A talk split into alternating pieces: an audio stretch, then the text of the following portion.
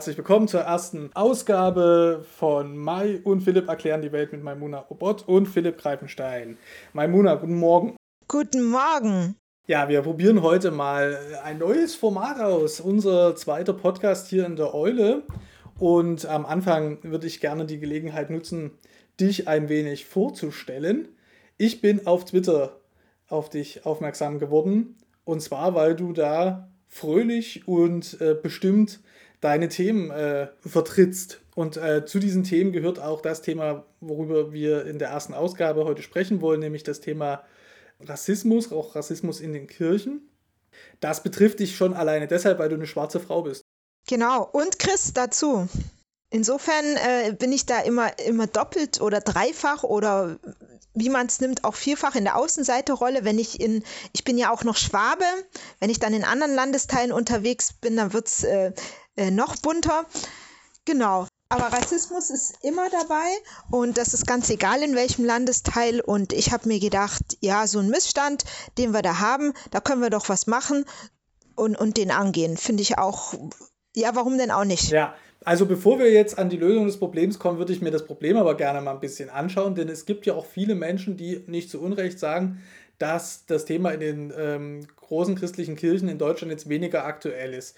Du erlebst es aber als, ja, als Schwarze ja anders, nehme ich mal an, als ich jetzt als äh, weißer Typ. Wo begegnet dir denn Rassismus in den Kirchen? Also ich denke, das Problem liegt immer an der Definition. Ich bin ja dazu noch auch Jurist also das ist vielleicht schon meine fünfte Außenseiterposition. Die mag auch keiner, die Juristen. Und äh, es liegt einfach daran, dass man oft sagt, ja, Christen können per se keine Rassisten sein. Ne? Das ist mir auch kürzlich erst in, in meiner Universität begegnet und es liegt einfach an einer falschen Auffassung, die hierzulande vorherrscht von Rassismus. Man müsste jetzt fragen, wie äh, in der Feuerzangenbowle, da wurde gefragt, was ist eine Dampfmaschine? Jetzt müssen wir fragen, was ist ein Rassismus? Rassismus ist nicht einfach gleichzusetzen jetzt mit so Springerstiefeln und, äh, und, und Glatzkopf und ich betrink mich immer und schlag Leute zusammen. Also es beschränkt sich nicht auf physische Gewalt, sondern es ist auch ganz viel äh, strukturelle Gewalt dabei. Es ist äh, ähm, manchmal ist Rassismus sogar freundlich gemeint von dem, der ihn ausübt. Ja, also gibt auch äh, Positive Racism und dann ist eben auch noch oft äh, gesagt, naja, wir sind alle unterschiedlich und doch sind wir alle gleich. Und da liegt schon der Fehler. Denn Rassismus ist ist eine Ideologie, wenn Menschen aufgrund ihres Äußeren, ihres Namens, ne, ähm, ihrer Kulturherkunft oder Religion abgewertet werden. Und da hängt es nicht an irgendwelchen Rassen, weil die gibt es ja gar nicht. Und das ist, was viele Leute ähm, ja falsch verstehen. Die meinen, Gott hat halt, also insbesondere in Gemeinden, Gott hat halt verschiedene Rassen geschaffen und die sind unterschiedlich und die sollen sich halt einfach vertragen. Und da liegt schon mal der Denkfehler. Stimmt dir da völlig zu, ne? Also das ist ja auch eine beliebte ähm, oder was heißt beliebte, das ist jedenfalls eine traditionelle Denkfigur zu sagen, also Gott hat die Menschen geschaffen, er hat sie unterschiedlich geschaffen und äh, dann wird er schon so alles so seine Richtigkeit haben. Genau. Mir begegnet es aber zugegebenermaßen jetzt in den großen Kirchen, also in den evangelischen Landeskirchen und in der katholischen Kirche seltener, dass dieses ähm, Rassekonzept, ja, also in Anführungszeichen, dem natürlich auch der Rassismusbegriff an der Stelle arbeitet, überhaupt noch vertreten äh, wird ne, ich habe vor letztes Jahr nach den Black Lives Matter-Protesten in der Eule einen Artikel geschrieben zum christlichen Rassismus. Und den habe ich auch bewusst so äh, genannt und nie, ähm, also die, die Überschrift zumindest ganz deutlich so äh, gesagt, weil es das natürlich gibt. Ja, also es gibt natürlich Christen, die rassistisch sind und es gibt auch Rassismus in den Kirchen struktureller Natur. Aber, äh, oder und vielmehr, äh, es gibt natürlich auch schon viel Reflexion darüber. Also also vor allen Dingen natürlich äh, seit, äh, seit dem Ende des Nationalsozialismus ist da ja auch viel passiert in den Kirchen und auch in der Theologie. Mhm. Mir wäre also daher nochmal wichtig zu sagen, wo ist es eigentlich, wo erlebst du konkret rassistische Diskriminierung? Also ich, ich erlebe das ganz häufig konkret. Ich nenne dir mal ein paar Beispiele und das liegt eben auch daran, dass das gar nicht aufgearbeitet wurde, das ganze Thema Rassismus und auch nicht kontinuierlich daran gearbeitet wird. Also zum Beispiel, ganz konkret äh, wird mir immer angetragen, ja, ich solle doch in der Gemeinde singen. Ne? Also jetzt, ich bin schwarz und dann äh, schauen die Leute mich an und meinen, die ich könne gut singen. ja, also ich singe auch gern, muss ich muss dazu sagen und ich strelle jeden Tag ein Liedchen zum Leidwesen vielleicht meiner Nachbarn, aber ich singe äh, nicht gerne und gut, weil ich schwarz bin, sondern weil ich die Mai bin. Deshalb. Und das ist schon mal so eine Sache. Und dann kommt dann gleichzeitig dazu, die muss singen, aber zum Beispiel äh, Bibelstunde halten darf sie nicht, weil das ist ja jetzt nichts typ typisches für Schwarze. Und da sieht man schon in dieser Aufteilung etwas, ähm, wo man sagt, naja, äh, das liegt an der Hautfarbe, dass man dann in verschiedene Aufgabenkategorien zugeteilt wird. Ich war auch in einer christlichen Studentenorganisation. Da hieß es, ja, du bist da, ähm, da machst du mal internationalen Kreis. Und dann dachte ich mir, naja, wo bin ich denn jetzt international? Ne? Also ich habe, äh, Opa ist aus Thüringen, Oma ist aus Franken und ich wohne in Schwaben. Also vielleicht ist es Deutschland intern international, aber jetzt an sich jetzt nicht. Ja? ja. Und ähm, äh, Klöße mögen sie alle drei, ja. muss ich dazu sagen. Ja, aber aber das wäre zum Beispiel was. Und dann habe ich mich geweigert, habe ich gesagt, den internationalen Kreis mache ich nicht und dachte mir, Pustekuchen, ihr werdet sehen, ich werde diese Organisation leiten. Und so kam es dann auch. Aber das ist dann was, wo man dann sich durchsetzen muss und wo man als schwarze Person immer auf Widerstände trifft. Und ich gebe dir noch ein drittes Beispiel, das ist vielleicht so. Ähm, äh, also ich, ich habe ganz viele, aber ich habe jetzt eins für eine Gemeinde und da hieß es halt, die vertraten, die hatten dann die, das Wort Rasse durch Ethnie ersetzt also größtenteils, was auch schon wieder rassistisch ist. Und die meinten dann, ja, die verschiedenen Rassen sollten sich nicht vermischen. Das hieß natürlich für mich, da, da findest du keinen Mann, ne? Weil wer will sich denn schon mit mir vermischen? Und dann gab es da zum Beispiel ein, äh, ein kleines Mädchen, die war süß und ähm, die, die, die hatte einen, ähm, einen, einen weißen Vater und eine schwarze Mutter, aber die Mutter, die war nicht mehr da. Also nur der Vater war in der Kirche. Und dieses Kind wurde arg bemitleidet, weil es ja Ausdruck der Sünde war, da sich in ihr zwei Rassen vermischen. Also ich fand das so erschreckend und so grauenhaft. Ähm, und das wurde eben gelehrt. Ich habe das erst viel später äh, äh mitgekriegt das hatte man mir nicht auf den Kopf zugesagt.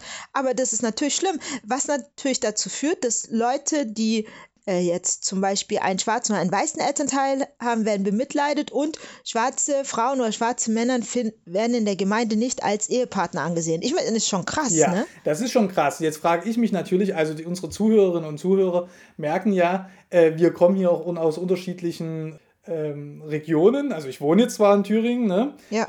aber ich komme ja ursprünglich aus aus Dresden, was ja bekanntlich im Osten von Deutschland liegt. Du hast gerade schon gesagt, du kommst aus Schwaben, das ist ja auch schon ähm, auch ein Bündel, was man da so trägt. Ne? Aber ähm, ja, da trage ich schwer an der Last. Du, da, das kannst, da kannst du aber Gift drauf nehmen. aber wir merken, wir kommen eben auch aus unterschiedlichen kirchlichen Traditionen. Ne? Ja. Ne? Also ich bin ja ein Kind der evangelischen Landeskirche, der evangelischen Landeskirche in Sachsen, die im Ruf steht, mhm. äh, recht äh, konservativ zu sein. Ja. Ähm, ist jetzt eine Frage, inwieweit das auf meine kirchliche Sozialisation da irgendwo in der Mitte von Dresden äh, zutrifft. Mhm.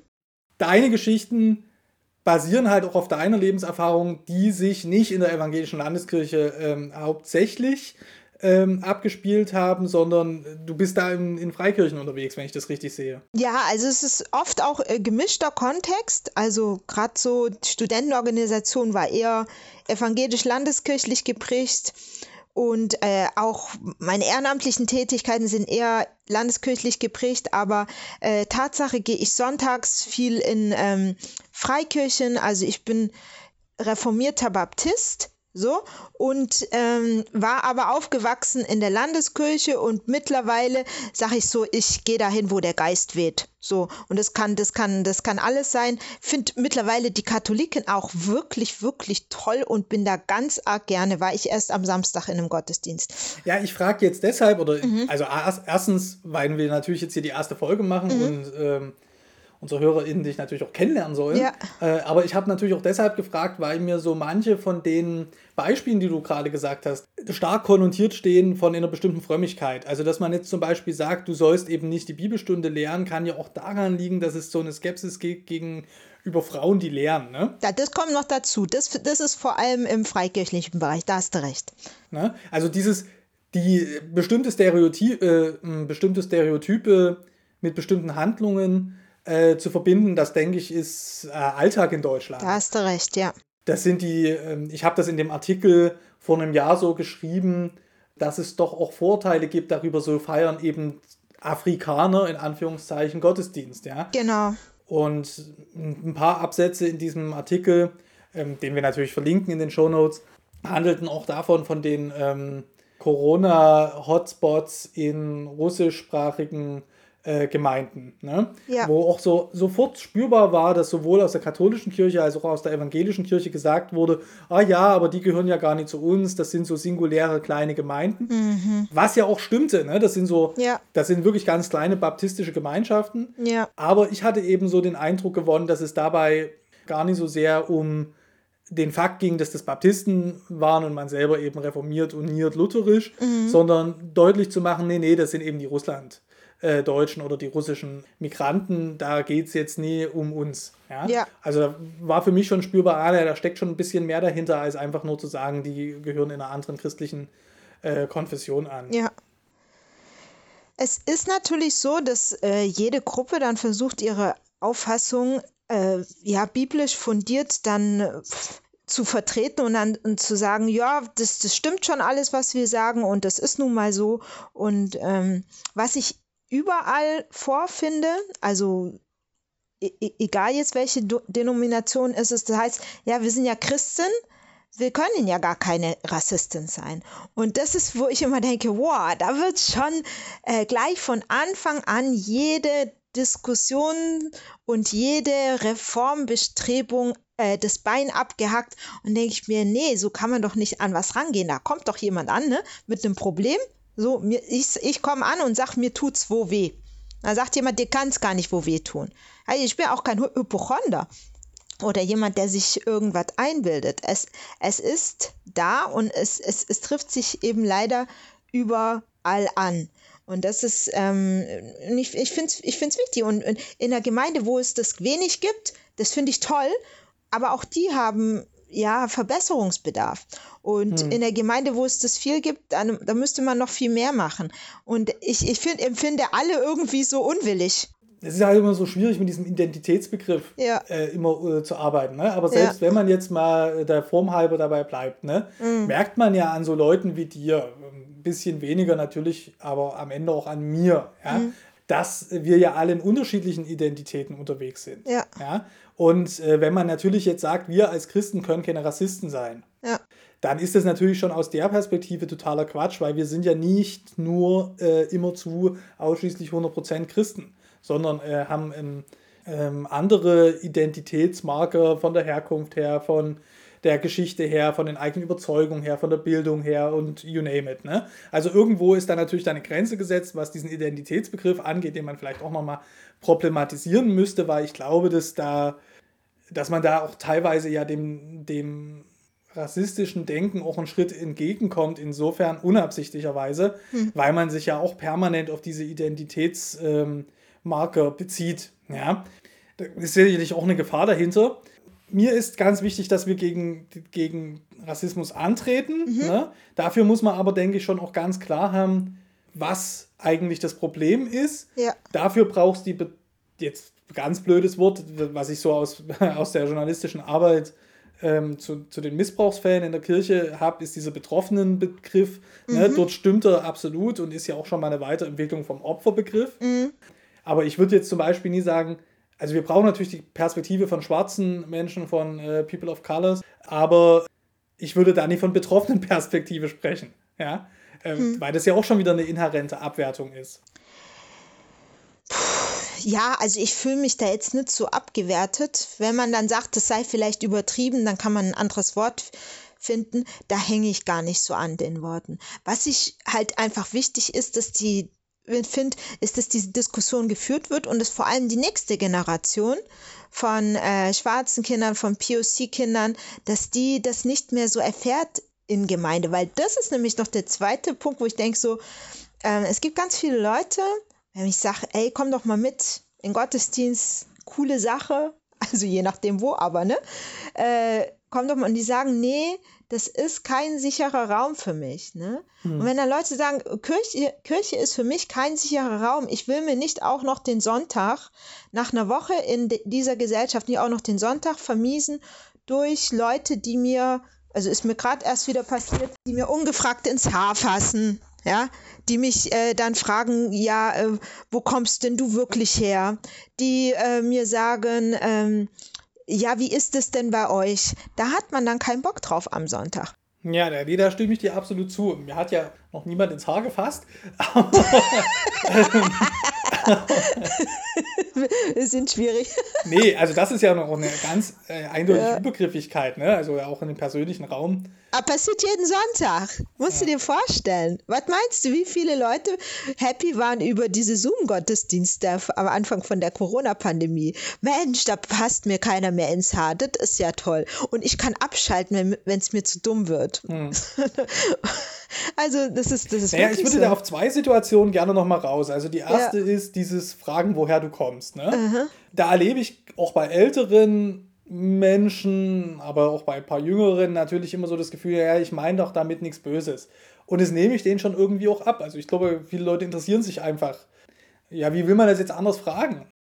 Die, also das Ding ist, die müssten einfach beigebracht kriegen, äh, beigebracht kriegen, dass diese Frage ganz viel in dem Gegenüber triggert und dass es eben nicht in Ordnung ist. Man muss ähm, Rassismus verlernen. Und in diesem Wort ste steckt eben auch drin lernen. Das heißt, ich muss lernen, wie ich mein Gegenüber nicht verletze. Das war ja jetzt äh, nach dem Zweiten Weltkrieg ja, ja auch so. Also meine Mutter hat mir noch äh, erzählt, die haben immer gesagt, ah, ich habe gelernt bis zum Vergasen. Bis die irgendwann geblickt haben, was das heißt.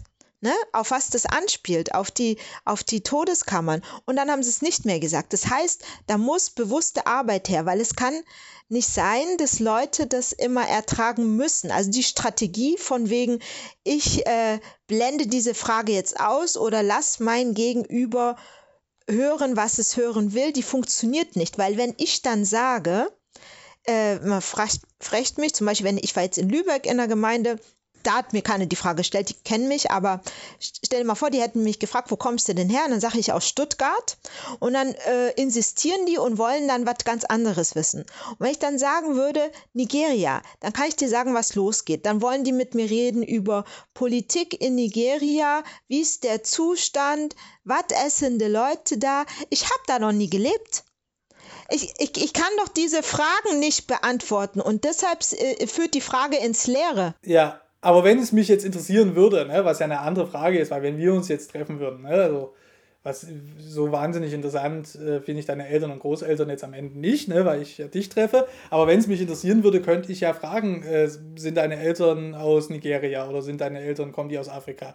Oder würdest du auch die Frage nach deinen Eltern oder Großeltern als als schwierig empfinden? Also ich weiß nicht, wie viele weiße Leute beim ersten äh, casual Zusammentreffen beim Sonntagscafé nach dem Gottesdienst gefragt werden, wo ihre Eltern herkommen und wie genau die sich kennengelernt haben. Nee, überhaupt nicht. Also das ist ja Quatsch. Nee, das meine ich auch nicht. Genau, und als Smalltalk-Thema, also wenn du und ich mal wo... Also wo, ich meine, das ist, ja. was du meinst, vielleicht können wir das nochmal festhalten, mhm. äh, ist jetzt nicht bloß die Frage äh, in ihrem Wortlaut, mhm. so wie das ganz häufig immer besprochen wird, äh, die Frage ist äh, nie in Ordnung, ja, mhm. sondern du meinst vor allen Dingen auch die konkrete soziale Situation, in der diese Frage immer gestellt wird, nämlich als quasi als Abcheckfrage gleich beim Kennenlernen, gleich bei, wenn man sich überhaupt mal sieht, ja. Und da hast du natürlich völlig recht, ja. wenn ich dich jetzt richtig verstanden habe.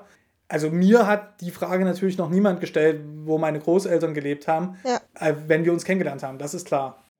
Genau, weil es geht einfach um normale Kennenlernfragen. Also ich, ich fände es toll, wenn ich dieselben Kennenlernfragen kriegen würde wie du.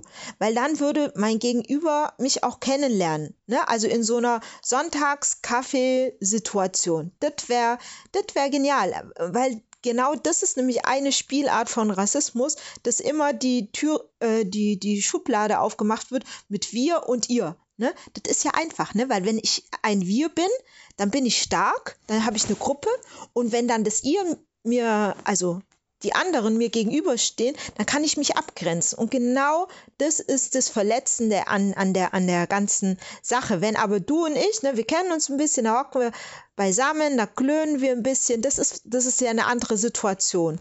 Bevor wir äh, jetzt in den zweiten Teil einsteigen, hier ein kleiner Hinweis von Eva aus der Eule-Redaktion.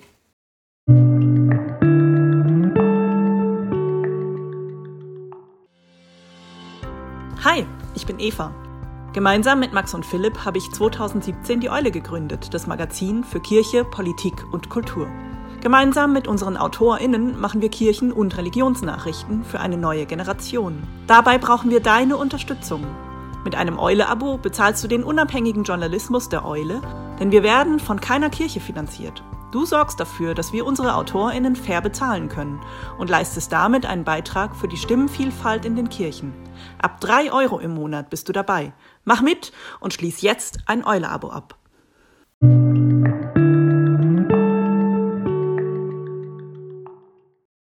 Vor ein paar Wochen, mitten im Wahlkampf, im Landtagswahlkampf äh, in Berlin um das Abgeordnetenhaus, ist die ehemalige Familienministerin Giffey Ja. aufgefallen mit dem Satz, auch Ostdeutsche hätten Migrationshintergrund.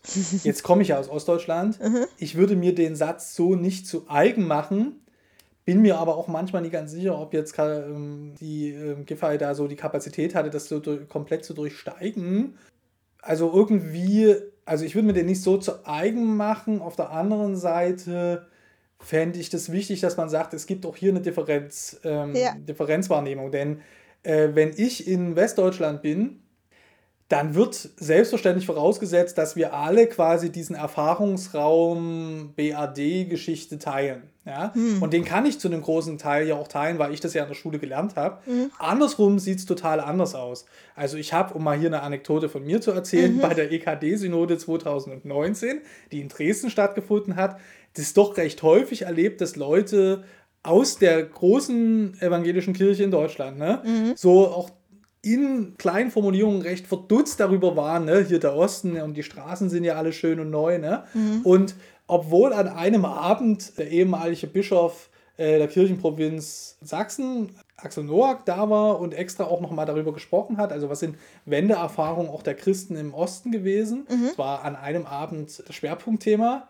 Am nächsten Abend wurde dann zum Beispiel gesagt von dem leitenden Geistlichen in der EKD, ja, er hätte heute eben die Frauenkirche in Dresden gesehen und es ist doch echt spannend, was die Leute also in den vergangenen 30 Jahren in Ostdeutschland alles geleistet hätten.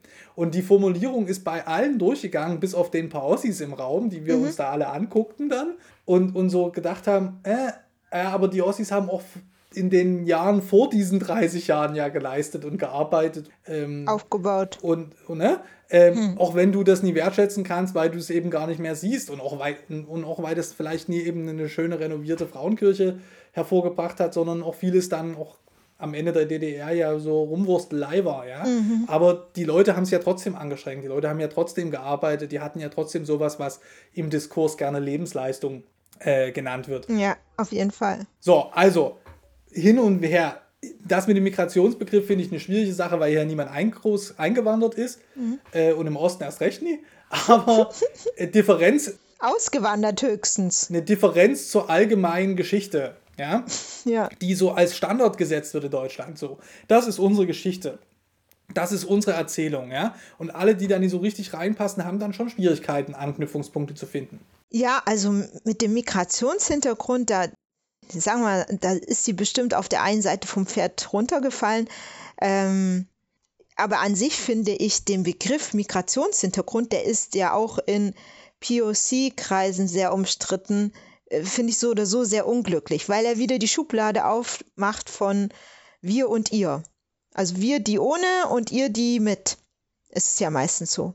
Insofern, ich, ich, ich weiß nicht, war, warum sie, welche Vorteile Frau Giffey sich davon versprochen hat, sich auf diese Seite zu stellen. Aber Tatsache ist es ja einfach so, dass man ähm, Naja, den Vorteil, den sie sich davon versprochen hat, der ist ja recht eindeutig. Ne? Sondern sie wollte natürlich ihre Wählerinnenschaft im Osten der Stadt, die gibt es ja immer noch, ne? Mhm.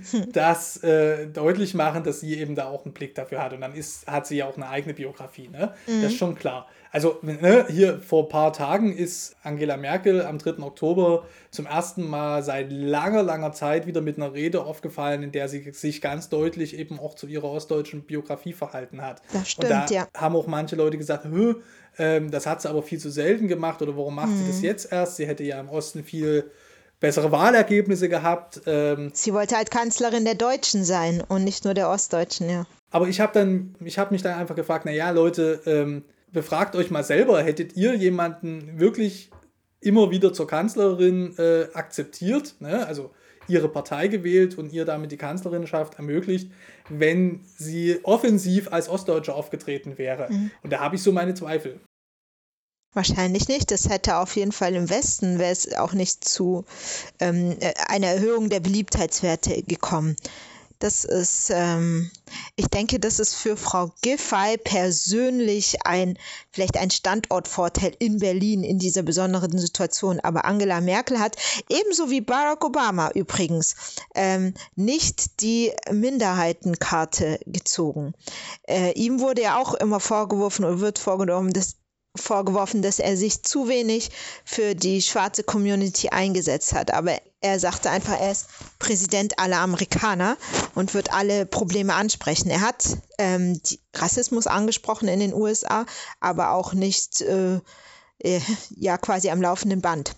Denn es gibt eben noch andere Probleme in dem Land. Und ich denke, genauso hat es Frau Merkel gemacht. Ja, die Frage ist halt, wiefern jetzt zum Beispiel in den USA der Rassismus das einfach die für die anderen Probleme ja wahnsinnig bedeutsam ist. Ne? Also man ja. äh, sowohl für die Kriminalität, also auch die äh, Leute, die ohne großartige Verbrechen begangen zu haben, also bei der Drogenbeschaffung zum Beispiel in den Gefängnissen sitzen, das ist ja eindeutig auch rassistisch äh, konnotiert. Ne? Auf jeden also die Fall. Frage ist, wie wer den ähm, Herr wird. Nun hat Barack Obama im ersten Wahlkampf 2008 mhm. ne, war das, ja eine sehr mutige Rede zum Thema Rassismus gehalten. Ja? Also auch, er hat ja diese Gabe gehabt, das mit seiner eigenen Biografie und seiner eigenen ähm, Geschichte zu verknüpfen, ja. so wunderbar zu versprechen, die Geschichte seines Landes ähm, mhm. in, mit seiner eigenen Geschichte in Verbindung zu setzen. Ne? Das ist ja jetzt vielleicht einfach dem rhetorischen Talent Angela Merkel jetzt nicht gegeben. Ne?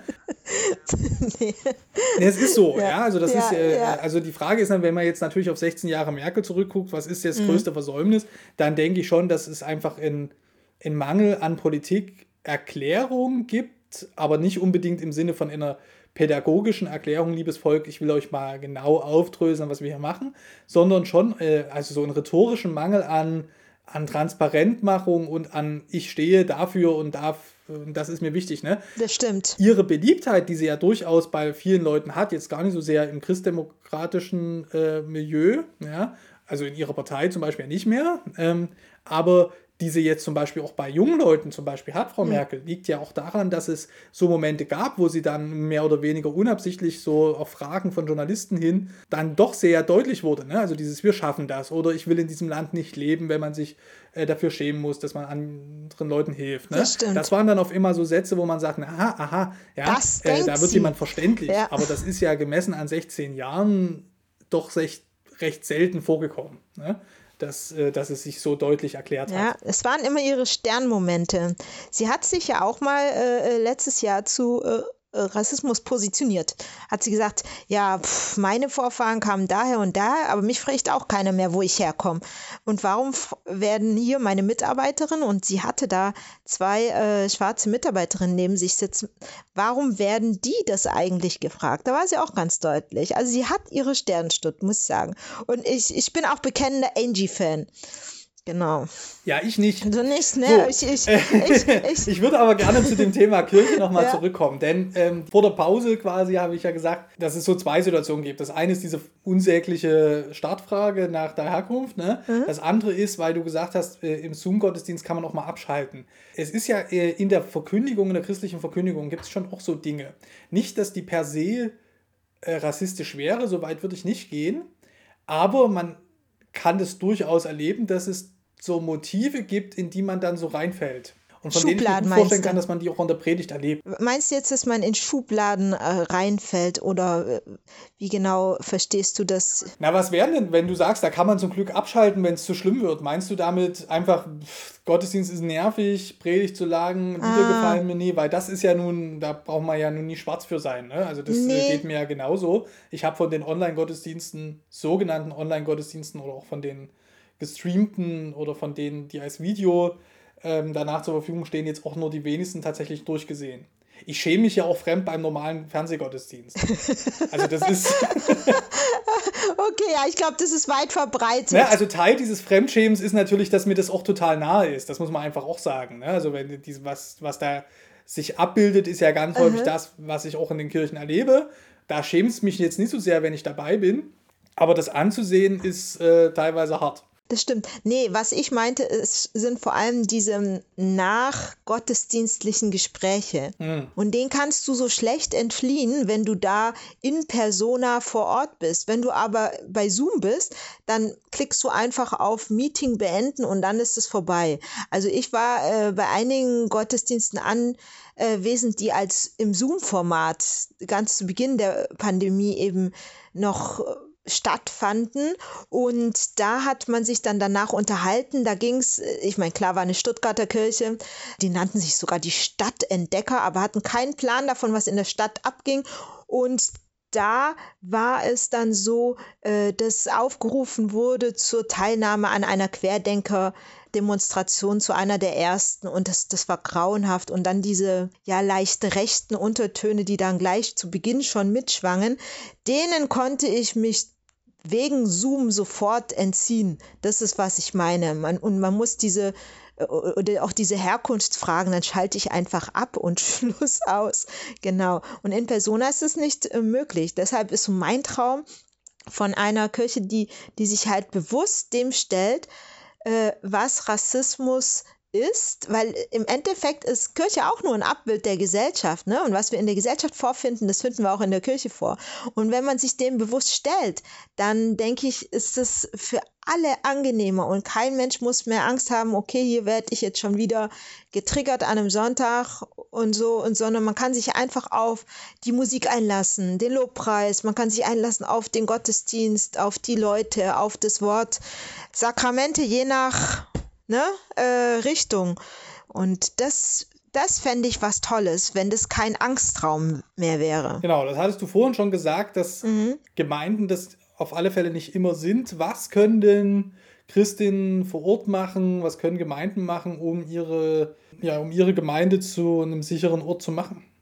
Also ganz wichtig wäre zum Beispiel das Durchführen von Antirassismus, so Workshops und Trainings ähm, denn das sensibilisiert, das sensibilisiert für bestimmte Fragen und hinterfragt auch ähm, bestimmte Einordnungen. Wir haben zum Beispiel in Baden-Württemberg ganz viele so Dynastien, insbesondere in der, in der evangelisch-lutherischen Kirche. Da gibt es Familien, die, die haben da in jeder Generation zehn Kinder und das sind immer dieselben, die dann auch wieder Pastoren werden und in der Gemeinde was machen dürfen. Und dann kommt zum Beispiel jemand neu rein, eine neue schwarze Familie und die schiebt man dann in die Ecke Musik. Vielleicht können die sogar Musik. Ja, aber einfach dieses Hinterfragen, warum, wie verteile ich meine Gemeindemitglieder und warum?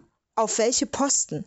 So, als, als, als, als Frage für jeden Pastor und Pfarrerin, Pastorin, ganz egal, Ältesten und, oder, oder großen Bruder, wie auch immer die sich da nennen mögen, Apostel. Das ist wichtig. ja, Du, du rechnest, du rechnest da mit einer großen Vielfalt unterschiedlicher christlicher Frömmigkeiten. Ne?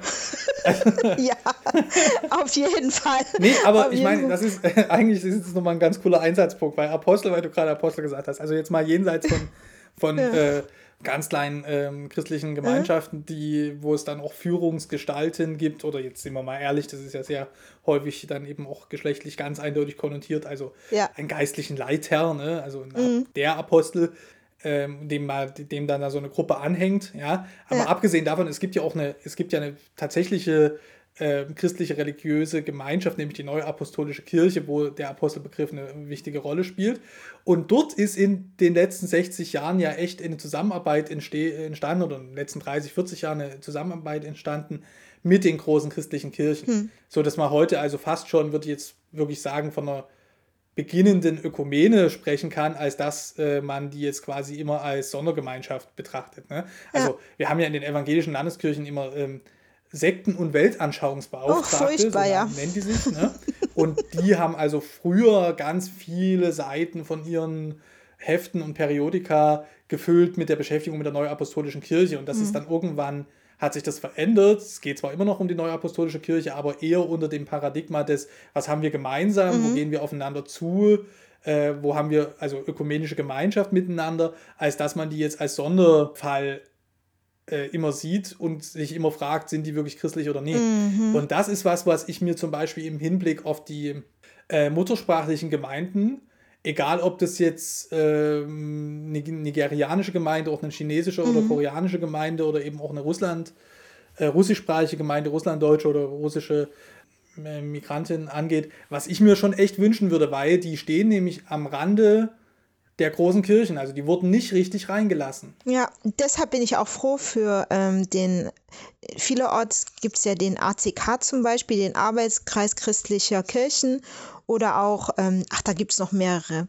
Das ist echt wichtig. Und auch ähm, da baut man ganz viele Vorurteile ab. Nicht nur die anderen gegenüber einem selber, sondern man selber. Jeder ist ja vorurteilsbelastet. Also ich genauso. Also erstens würde ich mal sagen, da engagieren sich ja schon viele, ganz, ganz viele mhm. Christinnen und Christen engagieren sich ja zum Beispiel bei der ACK oder wenn wir jetzt da eben so in die evangelikale Frömmigkeit gehen, mhm. eben in der evangelischen Allianz, wo es ja auch gemeinsame Veranstaltungen gibt. Ne? Ja. Ne? Also das würde ich schon erstmal vornherein sagen, da gibt schon ganz viele, die sich dafür engagieren.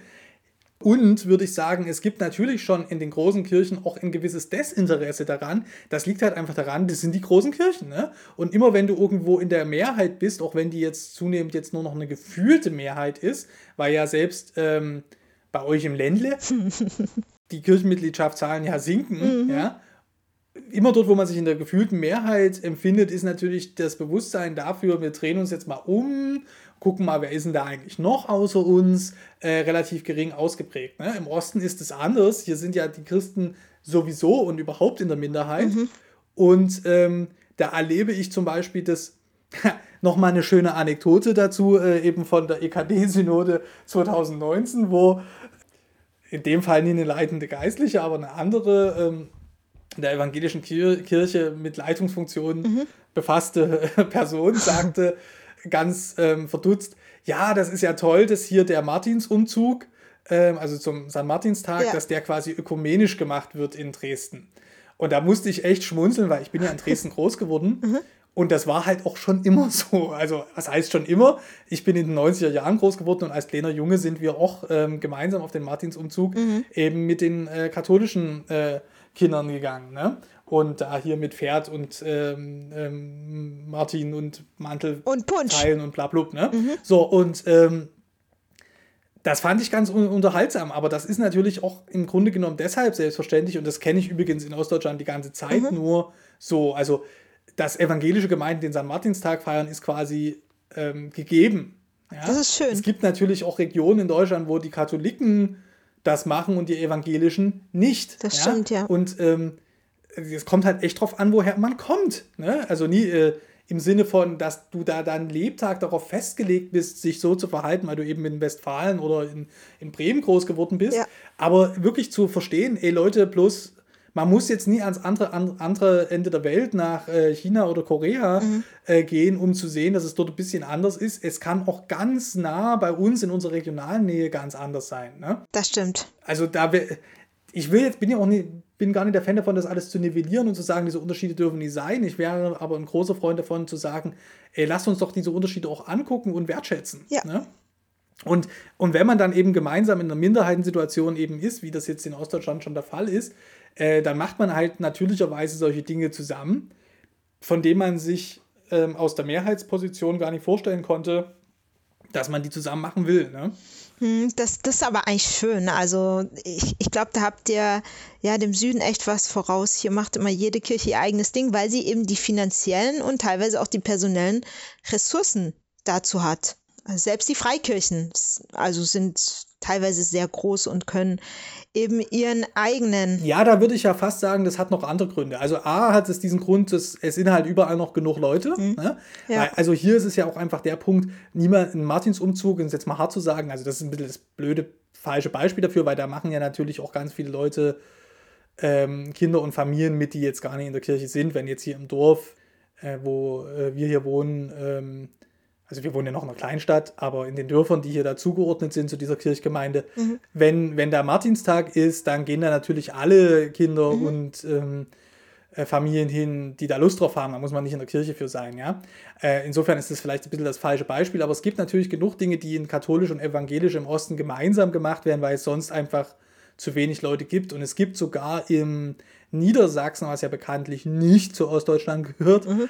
ähm, jetzt schon auch Überlegungen zwischen dem Bistum Hildesheim und den evangelischen Kirchen in Niedersachsen, äh, wie das eben in Orten sein kann, wo die Seelsorge katholischerseits nicht mehr aufrechterhalten werden kann und dass sich dann eben die Evangelischen da mit drum kümmern, irgendwie ökumenisch. Ne? Also dort, wo die Not groß wird, da ist die Ökumene dann auf immer da ne? und wichtig. Äh, das ist so der eine Punkt. Der andere Punkt ist, geht halt schon auch um theologische Gründe. Also ja meine Beobachtung ist die, wo die Freikirchen ihre Lehre ja besonders ernst nehmen und in den großen Kirchen, da kann man ja auch leicht mal dabei sein, ohne alles zu unterschreiben. Ne? Das zeigen ja auch alle Mitgliedschaftsuntersuchungen und Umfragen immer wieder, dass also nicht alle Leute, die in der evangelischen oder katholischen Kirche sind, die Lehre der katholischen oder evangelischen Kirche teilen. Ne? Ja. Bei Freikirchen ist es schon ein bisschen anders. Die nehmen auch die Glaubensinhalte ihrer religiösen Gemeinschaft doch viel äh, strenger war und insofern äh, hast stimmt. du natürlich auch mehr Gelegenheit zur Unterscheidung und Distinktion gegenüber anderen Gruppen. Da fällt es Zusammenmachen dann schon irgendwie ein bisschen schwer. Ja, ich denke halt in, in, in, in Fragen, die alle betreffen, ne? Gerade unser Thema Rassismus, da könnten die ja ruhig zusammenarbeiten. Es muss ja nicht jeder das Rad jeden Tag neu erfinden. Und ähm, ich habe, äh, aber der Wille ist halt nicht da. Wo der Wille ist, da ist auch ein Weg. Aber ich habe zum Beispiel letztes Jahr auch in dem Aftermath zu äh, Black Lives Matter, ich habe mal angefragt hier, evangelische Landeskirche, kein Interesse. Äh, bei uns gibt es keinen Rassismus. Also es, man war sogar ziemlich sauer äh, über das Anliegen. Und das ist was, was ich nicht verstehe, weil es könnte genau die Kirche, die eben die meisten zum Beispiel finanziellen oder auch räumlichen Ressourcen hat, sagen, wir fangen jetzt an und wir laden alle ähm, geistlichen Leiter der Stadt ein, sich mit dem Thema auseinanderzusetzen. Es gibt so viele Trainer, es gibt sogar christliche Trainer, Antirassismus-Trainer, die könnte man einladen und dann sind wir Vorbild für unsere Gemeinden, nehmen das Erlernte mit zurück und ja, üben das mit unseren Gemeinden. Und ich denke von, oder ich weiß, von der POC-Community äh, würde das wahnsinnig honoriert werden. Allein die Überlegung und an, allein das Versuchen. Ja, das heißt ja nicht, dass man dann erwartet, ja, okay, jetzt, jetzt passiert mir nie wieder was in der Gemeinde, sondern man sieht, okay, die bemühen sich, die haben das Problem erkannt und dann werde ich denen auch helfen. Ähm, aber ich sehe die Bereitschaft da einfach noch gar nicht. Ich bin gerade am Suchen nach Positivbeispielen aus Gemeinden und äh, ja, also ich habe noch nichts aufschreiben können da dazu, weil ich noch keine Gemeinde konkret in Deutschland äh, gesehen habe, die sowas angegangen ist. Gibt es bestimmt, aber die sind dann so in den äh, in der irgendwo in der Versenkung, wo ich sie nicht erreiche, dass ähm, die sich auch noch nicht haben melden können. Aber weit verbreitet ist es auf keinen Fall. Hm. Naja, also erstens würde ich sagen, ist es ja eine schöne Aufgabe für unsere ZuhörerInnen, hier zu helfen. Ne? Also, das wäre ähm, toll. Sagt uns gerne mal Bescheid hier in den Kommentaren. Immer her ähm, damit. Oder auch per E-Mail oder ihr erreicht Mai auch in den sozialen Netzwerken, zum Beispiel ähm, auf Twitter, Mai mit Trema. Ähm, schreiben auch alles in die Show Notes rein und wir sind natürlich, ähm, da schließe ich mich Mai äh, äh, sehr an, auch interessiert an den positiven Beispielen. Ne? Mhm. Ne? Darüber hinaus packen wir auch mit rein in die Show Notes. Gibt es natürlich auch schon äh, Verbünde von engagierten Menschen in den Kirchen. Also ich denke da an die Bundesarbeitsgemeinschaft Rechtsextremismus zum Beispiel. Mhm. Ne? Geht es in einem weiteren Sinne äh, natürlich, ähm, also Rechtsextremismus ist ja weiter noch als Rassismus, aber da gibt es halt schon auch Leute, die sich vernetzen, deutschlandweit, ähm, wo man sicherlich auch mal hingucken kann und sagen kann, was machen die eigentlich, wenn man sich bisher damit noch nicht beschäftigt hat. Und dann denke ich, ne, um mal mit dem ollen äh, Goethe zu kommen, ne, am Anfang war die Tat, ne, man kann ja auch einfach vor Ort äh, was Kleines beginnen, äh, in der Jugendstunde oder im Gemeindebibelkreis, ähm, damit mal gut anfangen. Ne? Auf jeden Fall. Oder vielleicht auch, wenn, wenn man das erlebt, dass die eigene Oma immer solche blöden Sätze sagt, dann auch mal der Oma in, in, äh, äh einen kleinen Stoß in die Rippe zu geben und zu sagen, hier Oma, musst du denn immer so blöde Fragen, ne? Oder nimm mal die Finger aus den Haaren von Leuten. Also das macht man ja einfach nie. Ähm, schwer vorstellbar, kann man doch einfach mal lassen, finde ich. Nee, das wäre das wär wunderbar, wäre das. Das wäre wunderbar. Und auf jeden Fall immer Gutes tun und darüber reden, damit andere auch mitbekommen. Ne? Weil eine, eine so eine gute Initiative, dann ist, sagt irgend so eine eingeschlafene Gemeinde, hey, das wäre doch was für uns, da könnten wir uns auch glatt wiederbeleben. Warum nicht? Ja. So, und weiterreden werden wir auch im nächsten Monat, in der nächsten Folge von Mai und Philipp erklären die Welt. Ich freue mich drauf. Ja, folgt gerne der Eule auf den entsprechenden Kanälen. Wir haben unsere eigene Website natürlich mit dem Magazin eulemagazin.de und ihr findet die Eule auch auf Twitter, Facebook und Instagram.